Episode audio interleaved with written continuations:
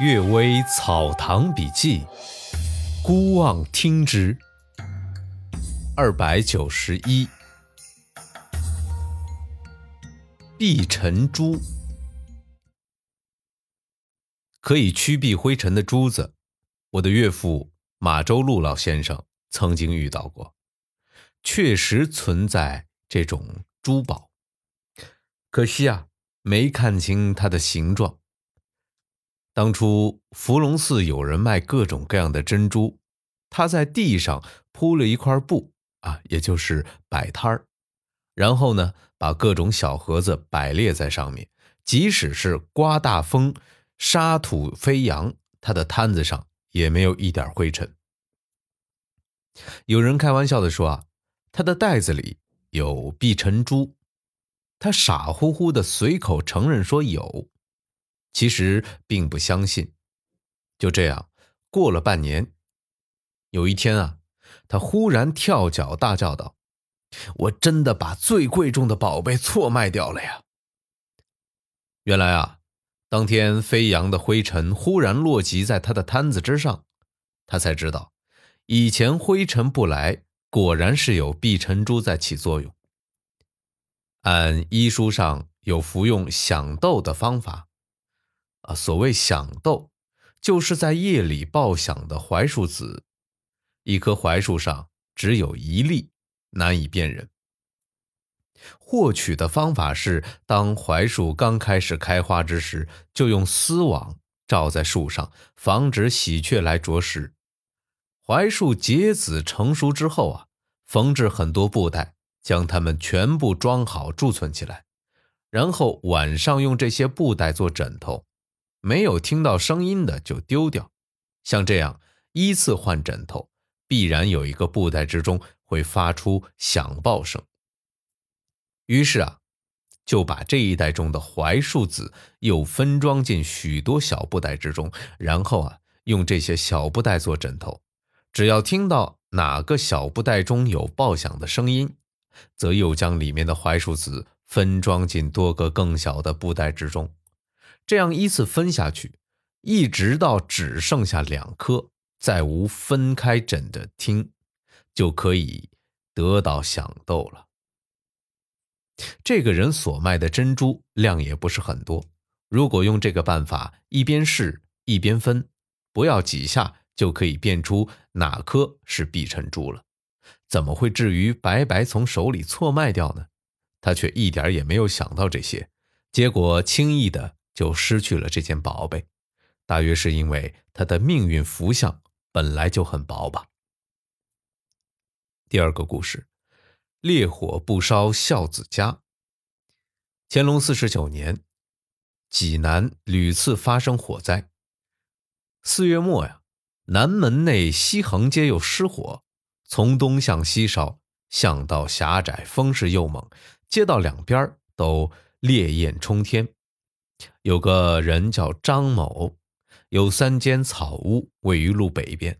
大火还没烧到之时，他原本可以带着妻子儿女逃出，只因呢，他母亲的灵柩停在家里，他为了筹划转移灵柩的办法，耽误了时间，结果全家人被困在大火之中出不来了。夫妇及四个子女抱着棺材大声哭叫，发誓啊，要与棺材同化为灰烬。当时巡抚手下的参将正督促士兵扑救火灾，隐隐听到哭叫之声。他于是命令士兵爬上后巷的屋顶，看声音是从哪儿发出来的。发现了张某一家，士兵们呢扔下绳子，准备吊他们出来。张某夫妇一起叫道：“母亲的灵柩在这儿，怎可以抛弃不管？”他们的几个子女也叫道。父母为他们的父母殉死，我们不应该为我们的父母殉死吗？也不肯上去。不久啊，这大火烧到，士兵们跳过屋顶避开了，差一点被烧着。他们都以为张家几口人肯定全部被烧成灰烬，远远望着，为之长长叹息。等到火熄之后，士兵们巡视火灾现场，竟发现张家的房子孤零零的保存完好。原来啊，当时突然刮过一股回风，火头转折向北，从他房屋后面绕过，烧掉邻居家一间典当库，然后呢，又重新回转到西面。要是没有鬼神呵护，怎会出现这种情况？这事儿是癸丑年七月间，德州书院山长张庆元先生记载下来寄给我的。他与我在《滦阳消夏录》中记载的寡妇一事很类似，而张某夫妇子女能够齐心同愿尽孝，尤为难得。两人同心，力量可以折断金属，更何况是六个人呢？平民女子一声呼叫，雷霆可以为之下击，何况这六人都一片纯孝呢？京城之志可以感动天地鬼神，虽有命运注定。也不能不为之挽回。人通过主观努力，一定可以胜过天命，这也算是例证之一了。这事情虽听起来觉得很奇特，但要说它是很正常的，也是可以的。我与张庆元先生不相识，而张先生辗转托人寄告我，误使这件事情得到传扬，则张先生的志趣如何，人们也不难想见了。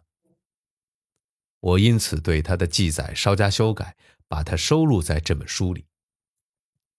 吕寒辉太常说呀，这京城有户人家停放着灵柩，突然遇上火灾，没有路可以运出去，也没有人肯帮忙抬运，于是全家男女拿起铁锹、刀铲，合力在屋中挖了一个坑，把这棺材放在里面，上面盖上土。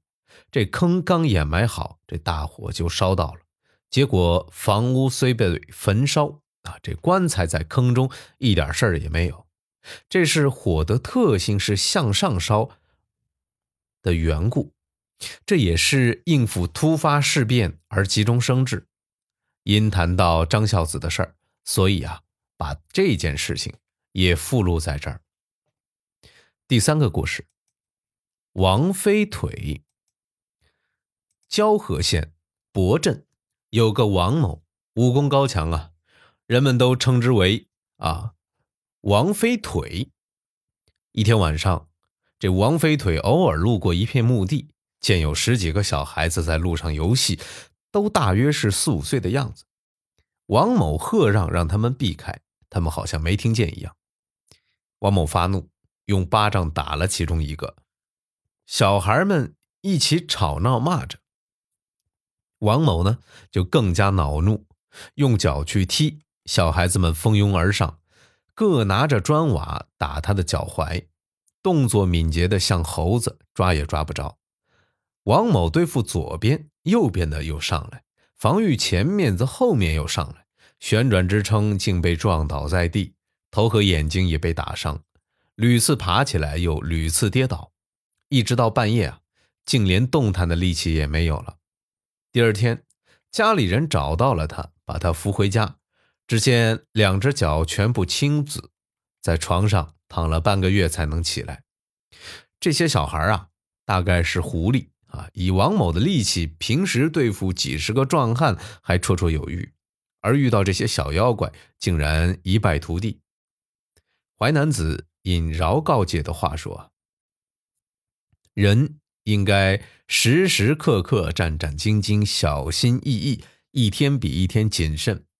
人往往不是在山里跌倒，而是在蚂蚁窝的土堆上跌倒。《左传》里说：“风蝎虽小，却也有毒。”确实是这样啊。感谢各位收听今天的《阅微草堂笔记》，祝各位早安、午安和晚安。